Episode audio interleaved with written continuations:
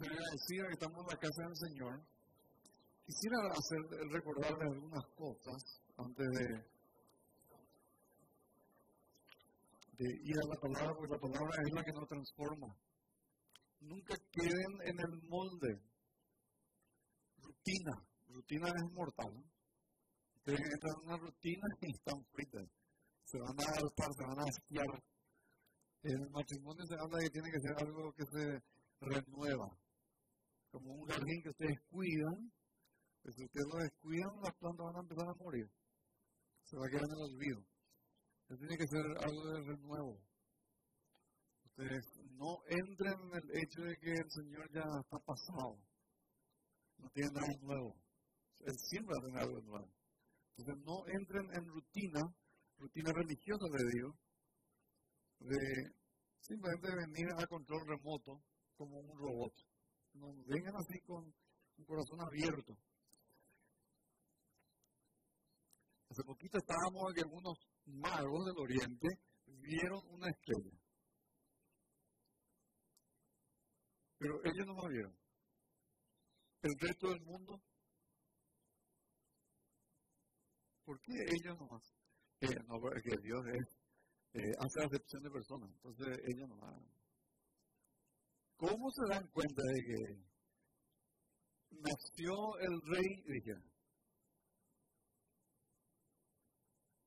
ir a buscar el rey. ¿Entienden esa calidad? Cuando el Señor Jesús le trae al templo donde esa anciana y ese anciano figuran de madurez espiritual, no por el tema biológico, sino de madurez espiritual, ¿cómo se da cuenta? Este es Salvador. Ahí había cientos de personas en el templo. Este. Lo otro, cómo, cómo eh, pesa el tema de, de conocimiento, de, de vivir en esa dimensión de Dios. Entonces dentro de poco también el Señor va a venir. Y como dice la palabra, va a ser como la la noche, cuando nosotros y el otro entra al día siguiente nos despertamos, se llevó todo. No se duerman, mi querido hermano. No se duerman. Porque después va a venir el crujir y lloro. Crujir de diente y lloro. Así. No es el tema de la desperdicio, pero eh, no te va a gustar, mi hermano. Les aseguro que tenés que meterte en una promesa que tiene el creyente de ser retirado por el Señor, porque después no te va a gustar esto se va a cerrar, no va a haber más. Entonces, tengamos esa sabiduría.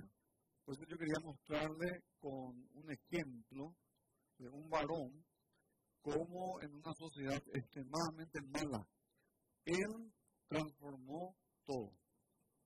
Él. Entonces, quisiera que me acompañen en Segunda de Reyes 23. Este era un rey muy famoso en la Biblia. Él se llama Josías. Vamos a leer el 22. Fíjense la edad que tenía este muchacho. Capítulo 22, versículo 1, dice, cuando Josías comenzó a reinar, tenía 8 años. ¡Wow!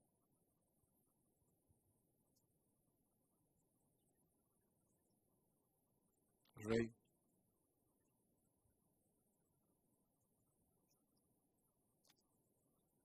Y reinó en Jerusalén 31 años, no vivió mucho. El nombre de su madre era, que ustedes tienen, versículo 2, que hizo, fíjense, que hizo lo recto ante los ojos de Jehová, no dice ante el sacerdote, ante el pueblo, como pensaba ña, fulana, ña luz y por ahí, qué sé yo. e hizo lo recto ante los ojos de Jehová y anduvo en todo el camino de David su padre sin apartarse a derecha ni a izquierda.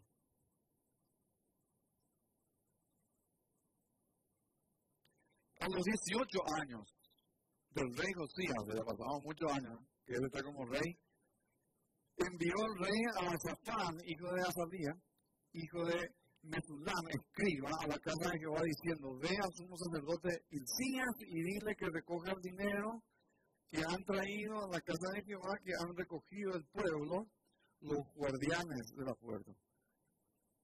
Y que lo pongan en manos de los que hacen la obra, que tienen a su cargo el arreglo de la casa de Jehová, y que lo entreguen a los que hacen la obra de la casa de Jehová para reparar las grietas de la casa. Y este era, era un templo magnífico que había hecho Salomón. ¿Por qué está todo abandonado?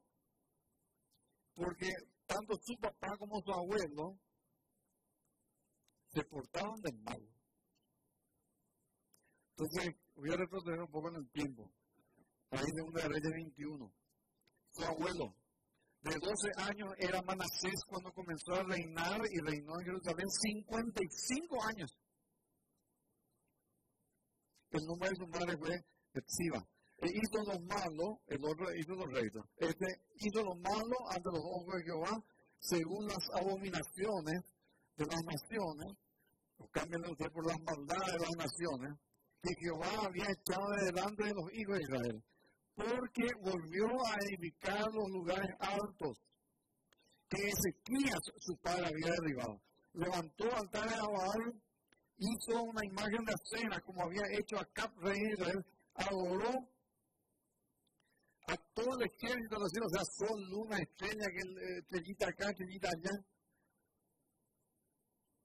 Rindió culto a aquellas cosas, edificó altares en la casa de Jehová, de la cual Jehová había dicho, yo pondré mi nombre en Jerusalén. Edificó altares para todo el ejército de los cielos, en los dos atrios de la casa de Jehová. Imagínense lo que dice en el versículo 6. Su hijo entregó como sacrificio vivo en el fuego. Cosa que Dios nunca pidió. Cuando usted lee este tipo de cosas, Dios va a entrar en acción. Fíjense en todos los pueblos que hacían sacrificios humanos, cómo terminaron. Históricamente lo estoy diciendo. Se dio a observar los tiempos. Él mismo luego fue agorero e instituyó encantadores, adivinos. Eh, que ahora hay una, ayer me, eh, me llevó la ruta, profesor fulano, varios pueblitos del interior de pasa calle. Profesor fulano, teléfono tanto. No sé qué es lo que va a hacer. Te va a leer las manos, no sé qué es lo que va a hacer. Lo que sí sé que te va a hacer es te va a embromar. Y te va a sacar tu plata. Pues es lo que le hace a la gente.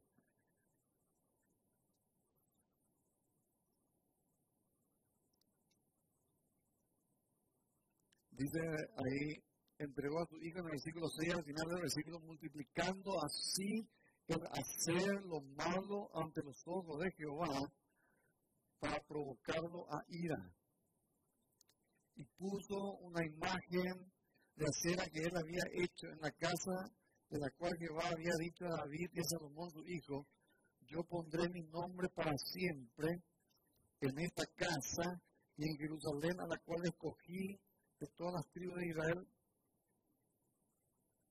y no volveré a hacer que el pie de Israel sea movido de la tierra que di a sus padres, con tal que guarden y hagan conforme a todas las cosas que yo les he mandado y conforme a toda la ley que mi siervo Moisés les mandó, mas ellos no escucharon y Manasés los indujo a que hiciesen más mal que las naciones que Jehová destruyó delante de los hijos de Israel. Habló pues Jehová por medio de sus siervos los profetas diciendo, por cuanto Manasés, rey de Judá, ha hecho estas naciones y ha hecho más mal. Imagínense, Dios le sacó a, esos otros pueblos para que Israel habite en ese lugar, porque eran malos, este es peor que. ¿Y qué es lo que van a hacer? Este, probamos de con su papá, ¿verdad?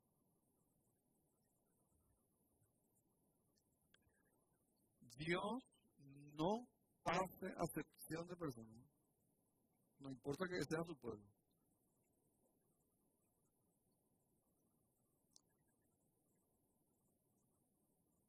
Esto también es una enseñanza para nosotros. Nuestros hechos van a tener una influencia en los siguientes que vienen o en los que están yo siempre estoy diciendo eso, o en los que están con, miren que yo le puedo inducir al mal y también le puedo inducir al bien sin hablar. Con mis hechos voy a inducir. Entonces yo soy flojo, inducir a la flojera a toda mi generación. Yo soy responsable, ordenado, correcto, voy a inducir a los que están en mi derredor a hacer de esa forma. ¿Por qué creen ustedes que las personas de un lugar desordenado, él se va a un lugar ordenado y generalmente si él está solito, no está más con su barra ni con nadie, enseguida se alinea. Enseguida se alinea. Entonces se va a un país que es mucho más ordenado y el tipo ya empieza a respetar, a tener que porque acá te van a esa, y él ya no.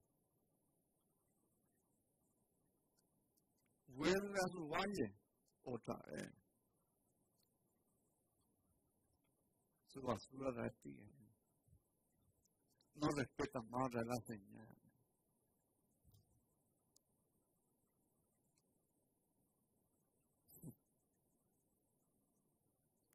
¿Saben qué? Porque el ambiente les induce.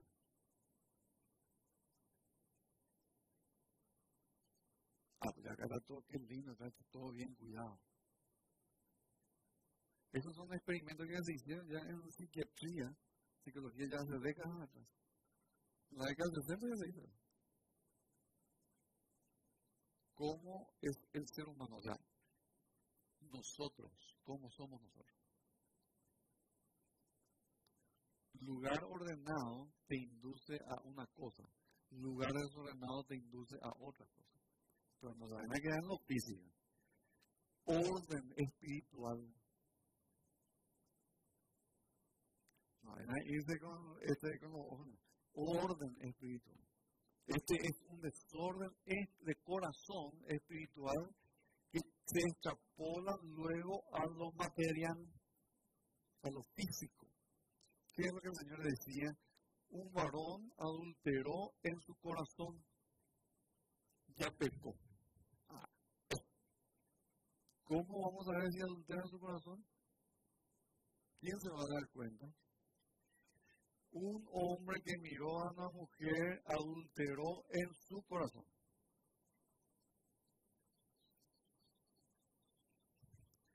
Después cuando tenga la oportunidad lo va a hacer físicamente porque ya lo hizo aquí. ¿Entiendes? Es un desorden aquí. Sale nomás afuera este desorden aquí.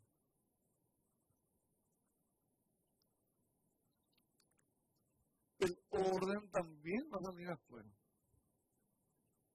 Entonces, por eso que en, en la Biblia se insiste tanto con el tema del corazón. Corazón alegre hermosea qué cosa? El rostro, dice la palabra. Pues, enseguida ustedes no se dan cuenta y ya, te vuelven mirando su...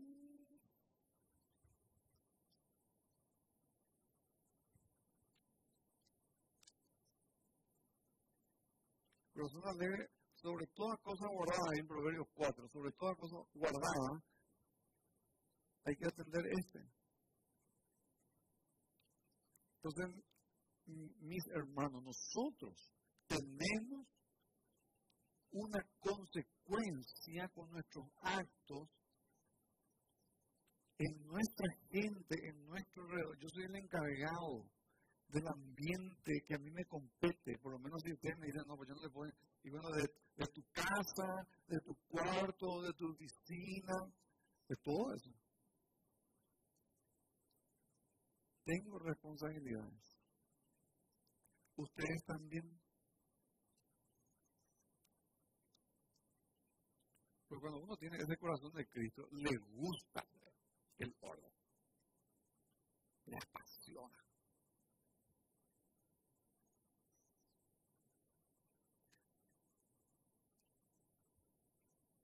Entro en el taller de un técnico. Tenía en botella, así, eso de, de café, eso. Todo su tornillito por medida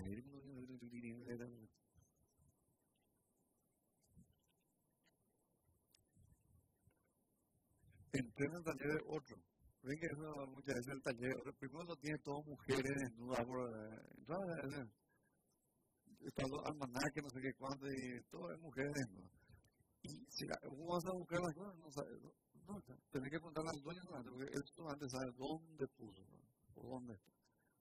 Eh, hay un señor muy famoso por hacer autos, él es un argentino que se llama Pagani. Ustedes miran su fábrica, como me dice mi esposa, pero no hay ni una suciedad. No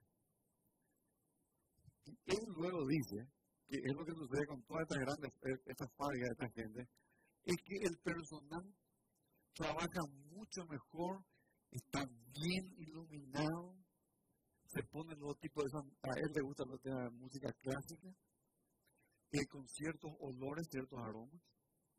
Así trabaja su gente. Pito brilla. Porque él lo dice, mi, mis autos son arte. ¿Y usted no las la fábricas de los grandes constructores? Más limpio que mi casa.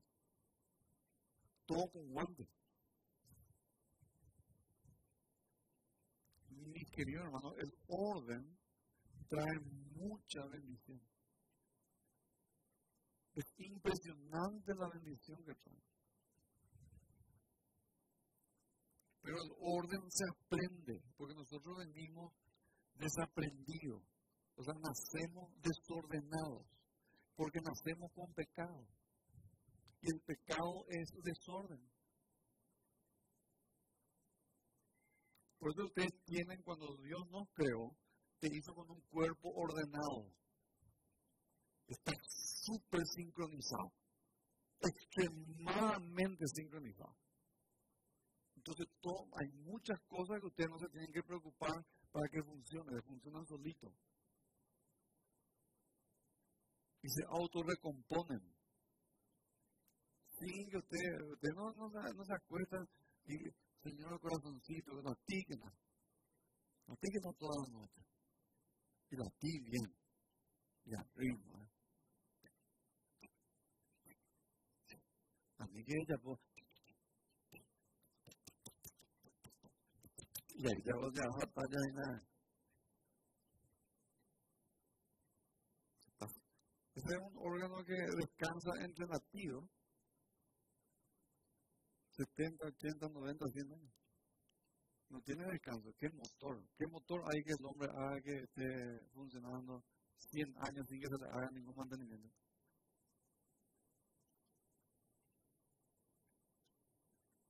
Y la potencia que tiene, 300 gramos.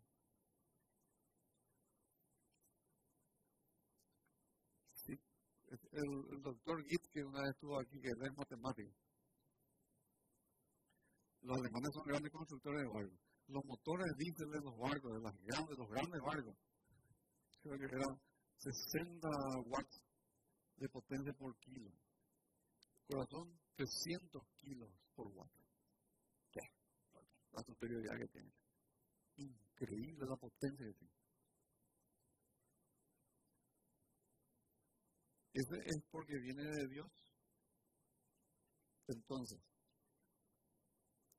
Está Manasés es un desastre. Este hombre entra en una decadencia espiritual, un desorden, y en ese desorden ella se vuelve asesino, idólatra, le mata a su hijo. Ustedes van a ver esto que vamos a ir más adelante. Él dice que derramó mucha sangre inocente, porque el, inocente, el, que vive en Santiago, es un ordenado. Entonces el ladrón dice que todos son ladrones y le molesta cuando hay alguien que nos roba. Él se siente mejor cuando todos roban. Entonces todos somos ladrones. Madre, que el santo, entonces le molesta. Entonces que viene ahí en el versículo 16, derramó mucha sangre inocente, o le mandó matar. Pero pasa este hombre viene su hijo se llama Amón, la misma cosa. Entonces, ¿qué le sucedió con la casa del Señor? Se abandonó, se dejó, y entre su abuelo y su padre son 57 años, ya dos generaciones, vamos a decir para nosotros, que no saben nada de Dios, del Dios verdadero. Hasta el punto que ustedes tienen, volviendo ahí en 2 Reyes 22, Dice en el versículo 8, porque después este escribe con el sacerdote por el tema del dinero para reparar el templo, ese templo magnífico que había hecho Salomón. Entonces dijo el sumo sacerdote Incías al escriba Juan, y hizo un descubrimiento, encontré la ley El sacerdote nunca vio la palabra de Dios. El sacerdote, o no sé si él habrá cuando era chico, acá no se dice su edad, puede ser que se perdió. Entiende que el sacerdote dice, encontré la ley.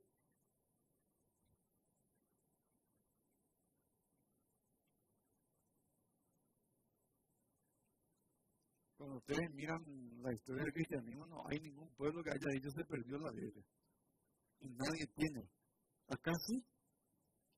Encontré la ley y le dio a este hombre, y dice que lo leyó, y después se fueron y le leyeron a Josías al rey, y cuando el rey escuchó,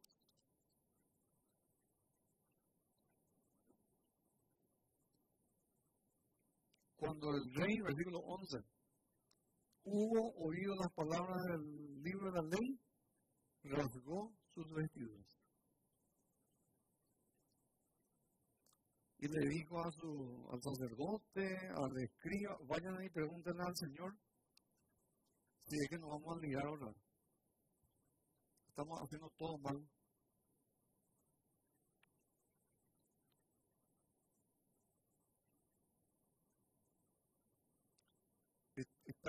Todo mal. Lo que pasa es que este varón creció dentro de una casa que el desorden era total, espiritual. Total. Después le habrán contado, ¿sabes que tu abuelo fue así? Un asesino. Tu papá también. Pero él, este niño, habrá tenido tutores. Tuvo que haber algún creyente que sobró tipo de día por ahí. Que le enseñó la palabra de Dios y él se fue por ese camino. Después es el rey, por más que tenga 8 años. ahora ya tiene más de 20 años. Estamos año 18 de su reinado. O sea, tiene 24. O mejor dicho, 26. Tiene 26 años, entonces él escucha la palabra de Dios. Se da cuenta del desorden que hay. Falleció nuestro auto, él dice, y siempre le pusimos hasta 95. Con razón que nunca anduve. Así es. El motor siempre se fundía.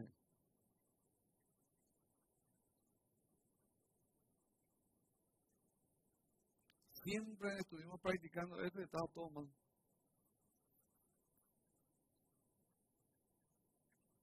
Hacíamos esto y exactamente al revés. No nos dimos cuenta de que con esto solucionábamos. o por qué nos iba mal, no sabemos. ¿Por qué lo que nos enfermamos todos? Venga, alguna vez nos enfermamos, eh, no sé, de algunas cosas que son totalmente previsibles y que es por nuestro propio desorden.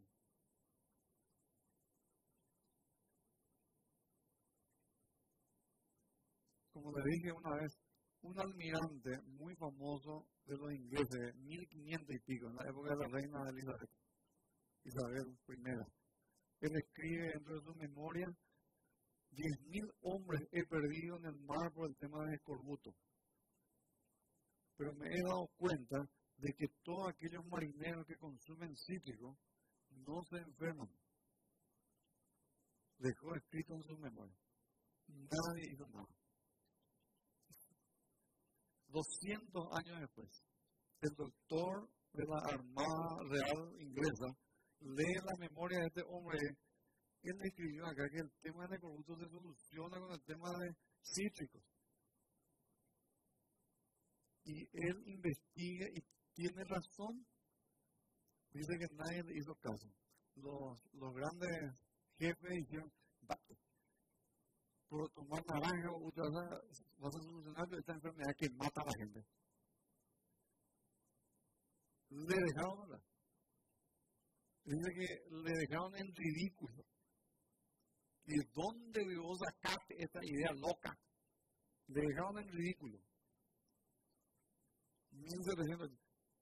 Pasaron décadas otra vez hasta que las armadas establecen que todos los barcos que salven tienen que llevar una porción de cítrico para los marineros. Pero 250 años tardaron para darse cuenta.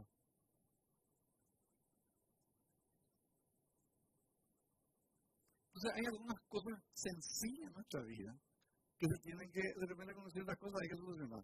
Nosotros habíamos visto en Levítico 14, por el tema de la lepra, y el sacerdote dice que se iba a una casa que donde dice que había el tema de lepra y él iba a mirar la casa y iba a sacarle a todo el mundo de la casa, a los siete días él iba a volver, qué sé yo cuánto, sin, porque había manchas en las paredes. Estoy hablando del tema directamente de la lepra, pero era, leanlo, leanlo en Lucas. Se establece una estrategia de qué es lo que se va a hacer en la casa y la estrategia tiene el sacerdote, él tiene, Dios le dice, quiero que te vayas y mira así, no sucede así, vamos a sacar el de boca esta de base. Te vas a ir los siete días a mirar qué sé yo cuánto, entonces, estrategias que uno tiene de Dios para solucionar unas cosas.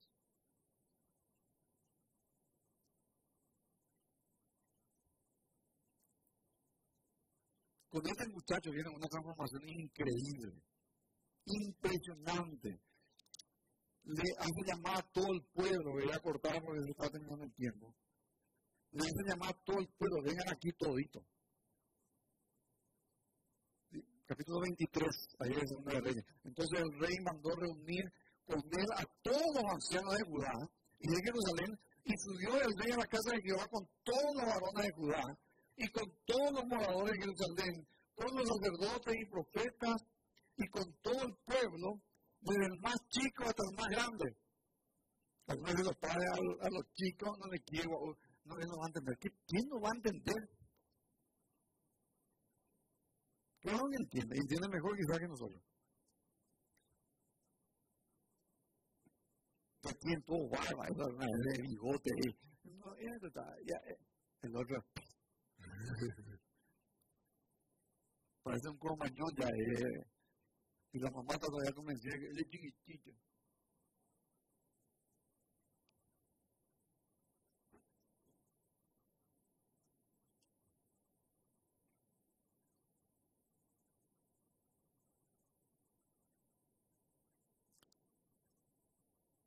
Versículo 3, poniéndose el rey en pie junto a la columna, hizo pacto delante de Jehová de que irían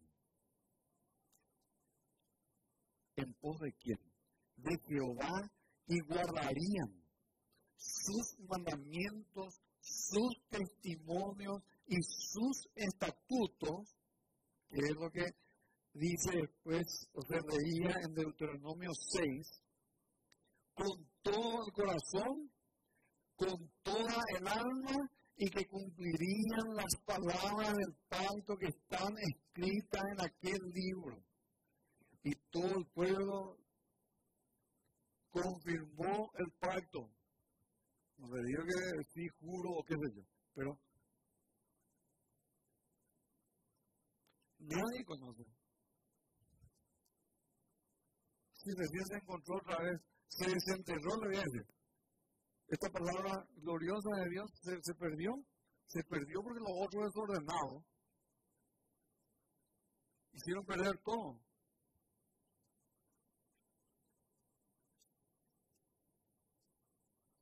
Con Manasés le vinieron sus enemigos, le robaron todo, le llevaron a ver cautivo. En la cautividad este hombre se arrepiente. Y Dios le restituye, increíble, increíble. Ustedes van a decir, ¿cómo vio Dios a este asesino bandido?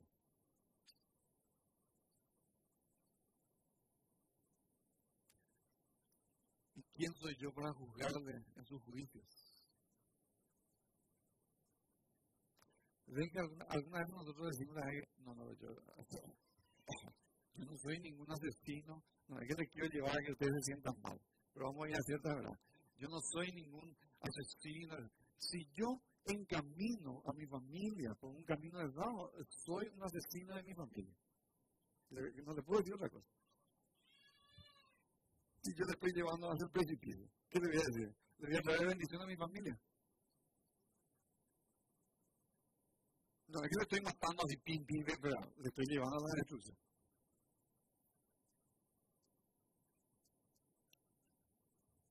Si yo hago esto en contra de Dios, entonces yo voy a traer maldición a mi casa.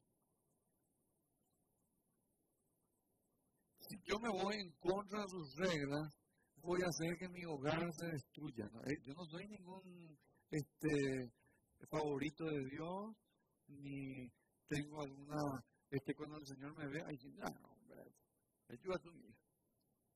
Y usted va, bueno, no, no existe eso, no hay acepción de personas con el Señor. Romanos 2.11.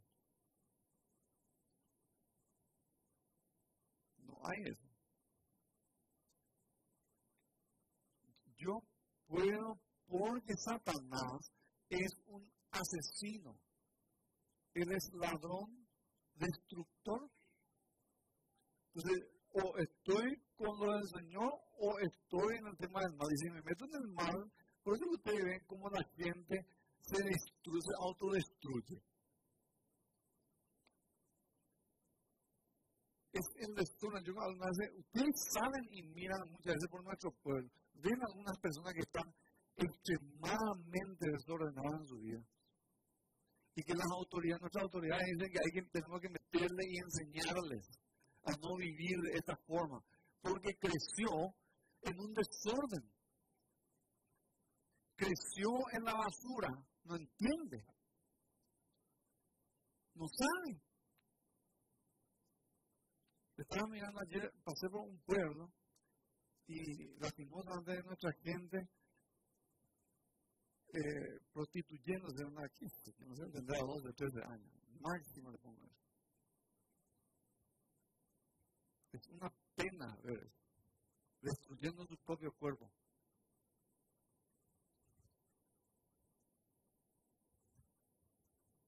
Ustedes le ven luego todo tirado ahí en la.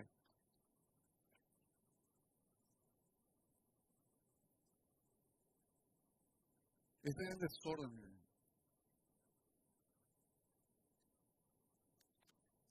Pero la palabra de Dios transforma.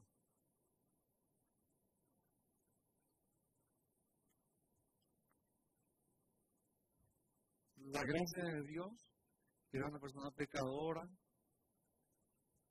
adúltero, mentiroso, adicto, le saca de ahí y le convierte en un hombre bien, correcto, verdadero. Se cumple eso de Filipenses 4.8. Todo lo que es puro. Entonces ustedes tienen que... A eso te lleva el Señor no, no, que no, es espectacular. Yo le he visto a, gente que cuando venía aquí era un desastre. Después te convierte en una persona ordenada. No importa que tiene mucho, tiene poco. No. Este, tiene poco, se viste, con lo poco que tiene, se viste limpio, ordenado. eh, su casa es así bien sencilla, pero es limpia y ordenada. Tiene un autito baratito, pero está bien cuidado.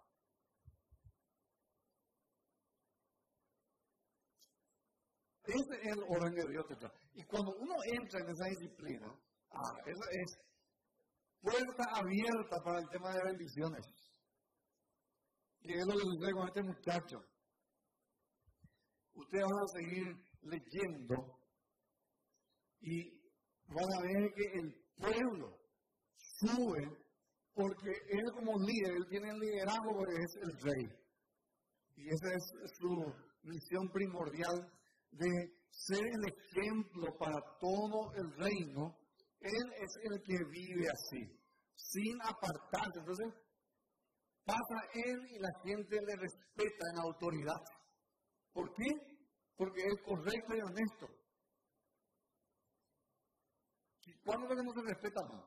Cuando ustedes se enteren que se porta así también, roba esto, también es asesino, no, aquí se Entonces el otro pasa y se le hace reverencia con gusto. Es nuestro rey.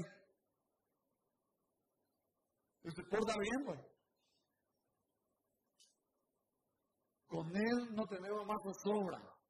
Nadie tiene que vivir más en temor de si nos van a venir a asesinar o lo que sea.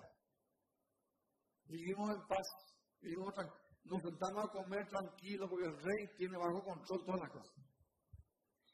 Las producciones están excelentes. El Señor bendice.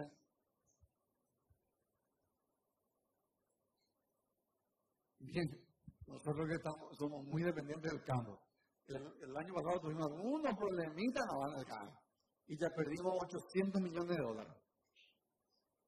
Y ya toda la cadena productiva, que muchos dicen que no tiene que, claro que sí, 800 millones de dólares no entran en el sistema. Como algunos economistas explicaban muy bien, entonces, no es solamente ella. Es el chipero, el camionero, el que lo que venden combustible, lo que venden repuestos, lo que venden todas estas cuestiones, la logística, la barcaza, los, los empleadores, todo, y yo también.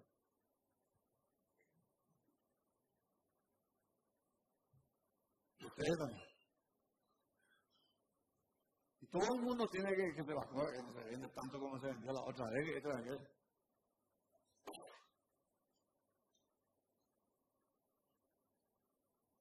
Recién se dijo de que aparentemente la cosecha va a ser excelente. Entonces los muchachos están ya.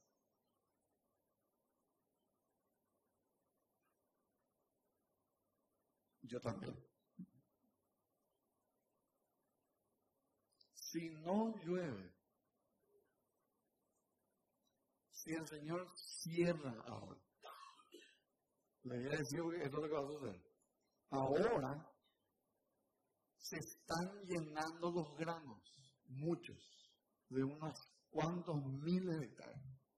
Se necesita de agua. No llueve. Y vamos a tener igual o peor que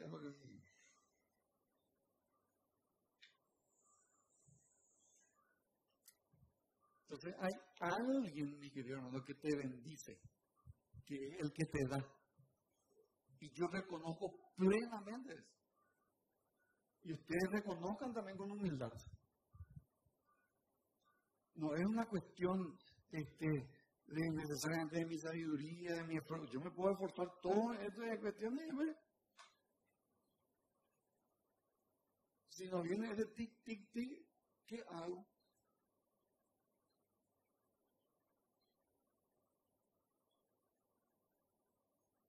Tres millones de hectáreas vamos a regar con regadera. Entonces, eh, tiene que venir una disciplina. Esas máquinas están todas calibradas, tantas semillas por metro, entre las líneas, la media, tantos centímetros. Queremos que haya tantas plantas por metro lineal. ¿Qué es lo que ustedes vieron cuando se hacen daño? Y la sembradora se va así. Y después cuando entran los otros también se van así. El conductor borracho, el tractorista. El tractorista es una cosechadora el, el, la cosechadora no sale 300 mil dólares. No quiere ver el sueño, es lo que va a hacer. Eh, borracho, eh, eh, joven, pum, se ve y chocó contra el mundo y está en el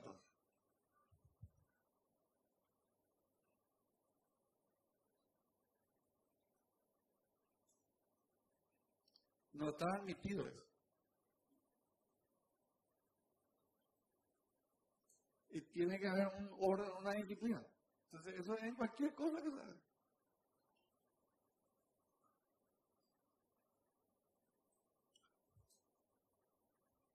Decía, yo terminar con Decía el ginecólogo de mi esposa, no puedo, como participa en un parto, se va a cenar con nosotros, mejor que no tome, porque me pueden llamar en cualquier momento, porque hay algunos mitad que van a nacer. Entonces, si yo tomo ahora y me llaman, me voy a ir y va a salir de mí. ¿Y qué van a pensar mami y papi?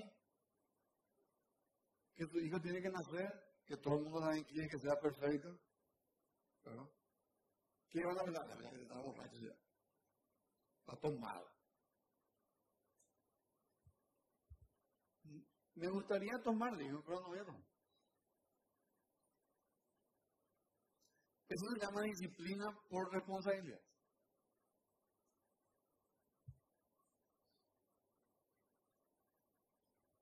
Pero ustedes van a ver yo hago lo que quiero. ¿Escucharon? Yo hago con mi cuerpo lo que quiero. Después se va y se enferma y quiere que el Estado le haga el tratamiento.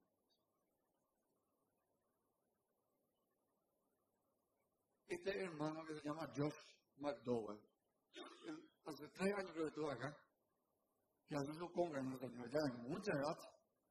Este dijo que él hace lo que quiere. Entonces él se va y se mete con todo el mundo. Y se metió con este y se enfermó de SIDA. Y después este se metió con este. Entonces él hizo un cálculo. De ese uno desordenado, que con otro desordenado, tuvieron relaciones y son aproximadamente 92 personas.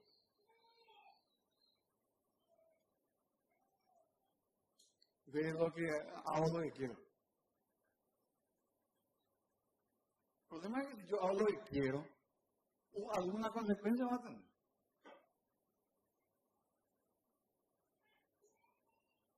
Y esa es una idea que está muy metida hoy en día en muchas, en muchas personas. El, el que puede cambiar eso es nuestro Dios. Así como quizás nosotros vivamos en una sociedad que esté así, como la que nació Josías, quizás era mucha corrupción, mucho esto, todo aquello, está muy... ¿Quién es el que puede cambiar? Dios. ¿Quiénes son los instrumentos? Nosotros. Ustedes, yo. Nosotros somos los, instrumentos para el cambio. Dios no tiene ningún problema, ni no tiene limitaciones. Pero soy yo el que tengo que decir sí. Por eso viene este pacto y yo quisiera que ustedes repitan después con su familia, en su casa. Este pacto que Él hace con el pueblo, todo aquí vamos a tu estatuto, tu mandamiento y vamos yendo por este camino.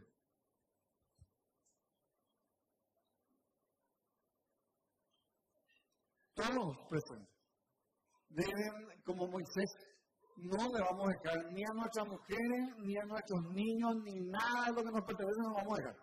Vamos a llevar todo absoluta de todo, porque la oferta pues era, váyanse los varones, primero. Y después, bueno, agarran a su mujer y váyanse, dejen la mitad. Y no, no le vamos a dejarle, vamos a llevar todo. Todo le pertenece al Señor, todo tiene que rendirse ante Él, no una parte, no un sectorcito. No solamente eh, algunas ideas mías y el resto es mío. No, todo, absolutamente. Yo me entrego a Él Deuteronomio 6. Amarás a tu Dios con todo tu corazón, tu alma, con todas tus fuerzas. Te entregas 100%. Tipo matrimonio. Tomas. ¿Te recuerdan que yo estoy casado? Pues yo El Señor no. ¿Qué, qué es lo prometían? Que le vas a amar, honrar, cuidar.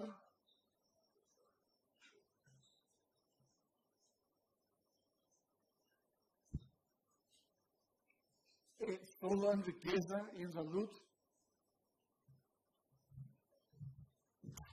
Y si la cosecha es buena, te sigo amando. Si no me traes el auto del año, te dejo. Si no nos vamos a Cancún, también te dejo. Vaya y trabaje. Si sos incapaz de hacerme vivir de esta forma, no me interesa. Como dijo el doctor Dawson, escuchó un matrimonio en Nueva York que dijo ya el que presidía, hasta que el amor perdure. Hasta que la muerte no se pare. Hasta que el amor perdure. Entonces eso ya está